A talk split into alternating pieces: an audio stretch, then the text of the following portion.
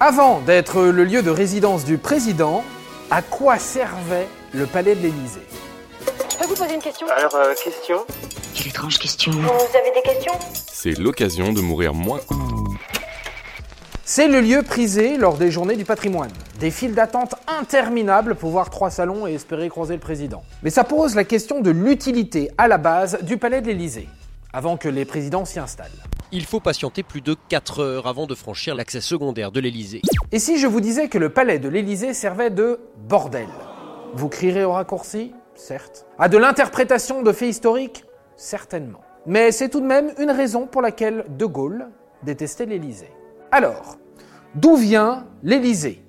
Ça vient d'une moquerie. Louis-Henri de la Tour d'Auvergne, militaire de la fin du XVIIe, début du XVIIIe siècle, réclame le poste de capitaine des chasses de Monceau au régent de France. Mais ce La Tour d'Auvergne a la boutade facile, surtout pour moquer l'aristocratie qui, à cette époque, n'a plus d'argent.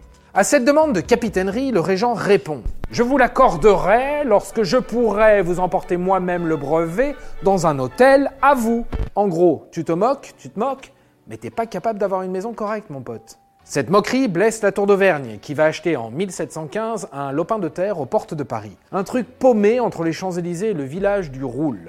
Et on fait comment maintenant, perdu au milieu de nulle part Des jardins, des maisons au toit de chaume, une léproserie jonchent ces quelques hectares.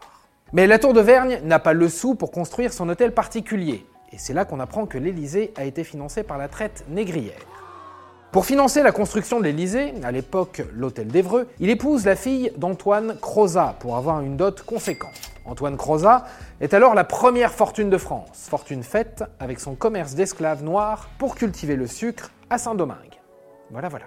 Donc, pour répondre à la question de base, l'Élysée, c'est une maison aristocratique, un hôtel particulier avec des hôtes successifs comme la Pompadour, pour y mener une vie pépère. Enfin, pépère.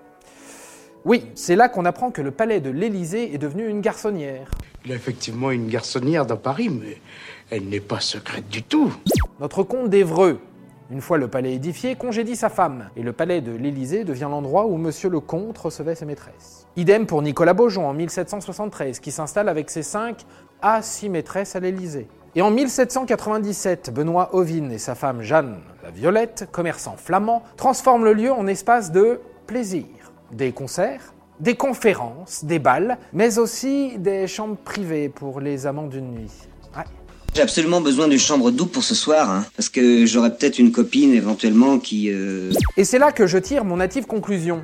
L'Élysée servait de bordel. Oui, oui, c'est tiré par les cheveux. En parlant de tirer par les cheveux et d'histoire de cul à l'Élysée, connaissez-vous la mort de Félix Faure? À l'Élysée Félix Faure, président de la République, s'était installé à l'Élysée et y est mort en 1899, nu dans les bras de sa maîtresse. Le 16 février, Faure demande à sa maîtresse Marguerite Steinel de passer pour un petit 5 à 7. Mais des réunions interminables durent, ça parle du cas Dreyfus notamment. Le président, pour tenir, avale de la cantaride officinale, de l'homéopathie, qui est aussi un puissant aphrodisiaque. Les rumeurs disent que plus tard, dans la soirée, après les réunions, le chef de cabinet Le Gall a retrouvé dans un salon le président fort, vêtu d'un simple gilet, tirant les cheveux de sa maîtresse. Cette maîtresse qui, tirée par les cheveux, tentait de se rhabiller. La presse s'est délectée des circonstances de la mort du président, qui ne sont pas restées secrets d'État. Ça va de soi. Écoutez-moi, je sais que c'est tiré par les cheveux, mais ne m'enfoncez pas. Enfin, j'ai parlé de Charles de Gaulle. Il détestait le palais d'Élysée.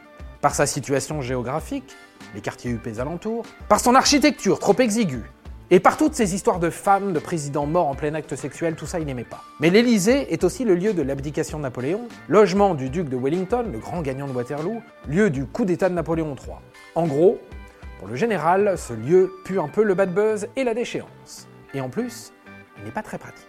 Ce manque de praticité évoqué par les présidents successifs a motivé les velléités à changer de résidence présidentielle aux invalides ou à l'école militaire. Mais ça reste une dépense superflue, donc ces projets sont restés dans les tiroirs.